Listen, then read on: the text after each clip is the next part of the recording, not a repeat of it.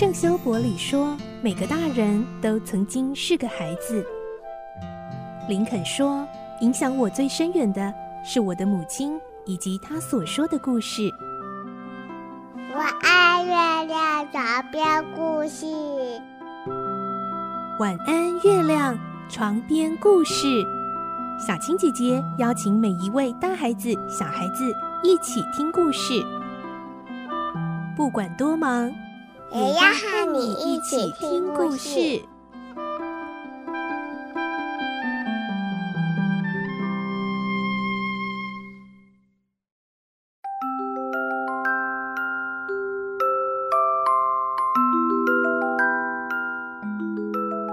晚安，欢迎你和我们一起听故事。我是小青姐姐，我们继续来听孤雏类的故事。今天是三十五集。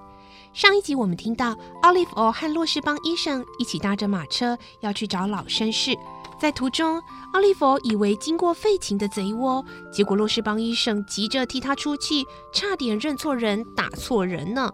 而今天我们会听到奥利弗终于找到老绅士的家，但是。屋子却已经人去楼空了。来听今天的故事，《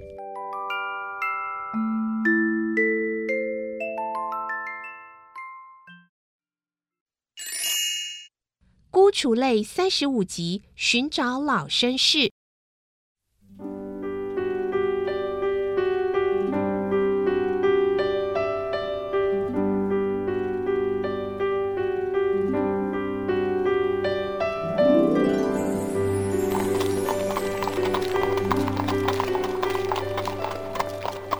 重新上路后，坐在奥利弗身旁的洛士邦医生若有所思地静坐着。我正像一头笨驴子。医生在长时间的沉默后，突然敲了一下自己的脑袋。就算那家是贼窟，我一个人又能拿他怎样呢？奥利弗晓得以前那位老绅士住的街名，所以他们能够直接把马车开到那里。奥利弗心想。不久就可以和那位和蔼的布朗洛老绅士见面，不自觉的血液沸腾，连呼吸都有点困难。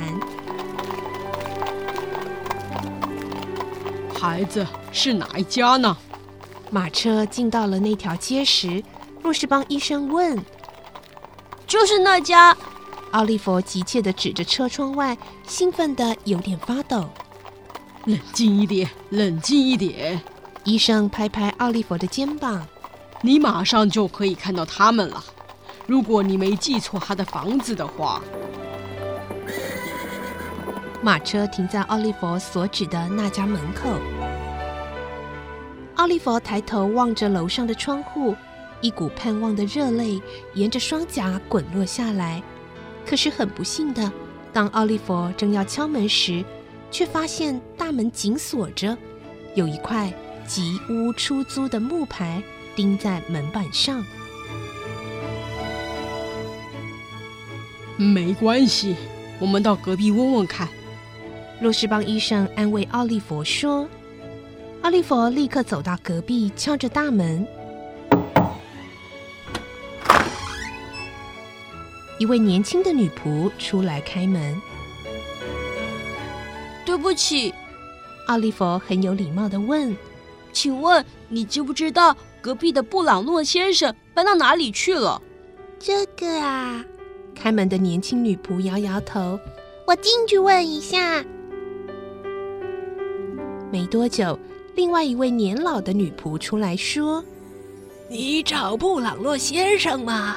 他已经在一个半月以前卖掉所有的家具和不动产。”搬到西印度群岛的一座小岛去了。老女仆的这一番话使奥利弗感到眼前一阵漆黑。他的女管家也去了吗？在旁保持沉默的医生开口问：“是的，先生。”老女仆说：“老绅士、女管家还有他的一位朋友都一起去了。”这下子连医生都茫然了。回家去吧。许久，医生才沮丧的牵着奥利弗的手回到马车上。今天我们满怀希望的来到伦敦，却白跑了一趟。奥利弗垂头丧气，一句话也不说。霎时间，他的脑袋突然想到了另一个人。医生，那个摆书摊的呢？奥利弗说：“我知道去他那里的路，他一定知道布朗诺老绅士到哪里去了，请您带我去找他好吗？”奥利弗，今天我们已经够倒霉了。假使我们到了书摊老板那儿，说不定会发现他已经死了，或者房子失火了。我们还是回去吧。奥利弗不再多说，只好跟着医生离开伦敦。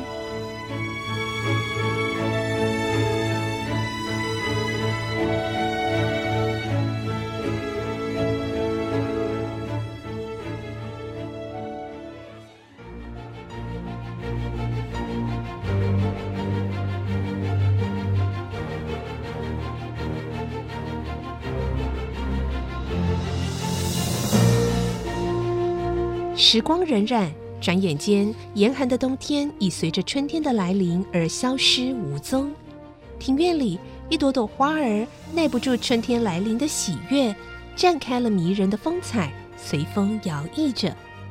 这时候，梅丽夫人的家里也为了迎接即将回来度假的哈里少爷，充满了欢乐的笑声。奥利弗在忙碌的人群里，像花丛里的蝴蝶般来去穿梭。忙得不亦乐乎。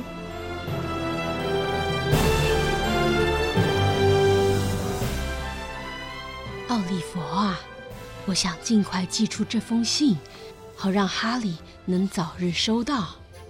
一天晚上，梅丽夫人把奥利弗叫到面前，交给他一封信，说：“离这儿约四英里的镇上有一家旅馆。”专门替人用马车传递快信，你能不能替我跑这一趟呢？当然可以，夫人。奥利弗很高兴能有这个机会替恩人做点事。接过信后说：“我立刻就去，一路小心啊，奥利弗。时候不早了，可不要半途迷路哦。请您放心，夫人，我走了。”阿利佛不再耽搁。用他能够做到的最快速度飞奔出去。他迅速的穿过田野，绕过山岗上的小路，马不停蹄的跑着，一路赶向小镇去。抵达小镇时，他已汗流浃背，满身灰尘。旅馆在哪里呢？进入小镇之后，奥利弗四处张望。开始寻找那家旅馆，没多久，他便在一所白色的银行和一所黄色的镇公所转角处，发现一栋绿色的大房子。房子前面有一个招牌，写着“马族大饭店”。他急忙走过去，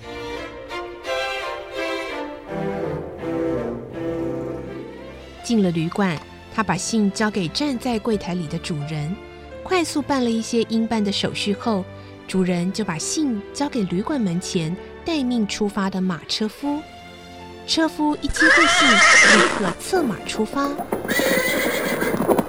马车在凹凸不平的路上颠颠簸簸地走了一会儿，马上又转向宽敞的一车道，快马加鞭而去。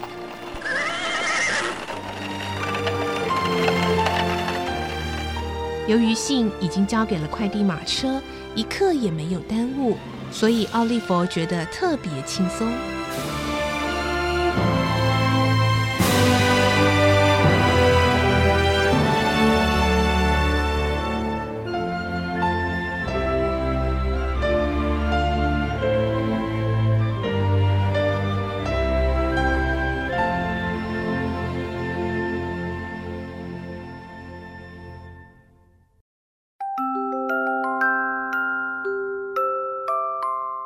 嗯，刚刚我们听到奥利弗接受了梅丽夫人的请托，他要送信到这个旅馆来。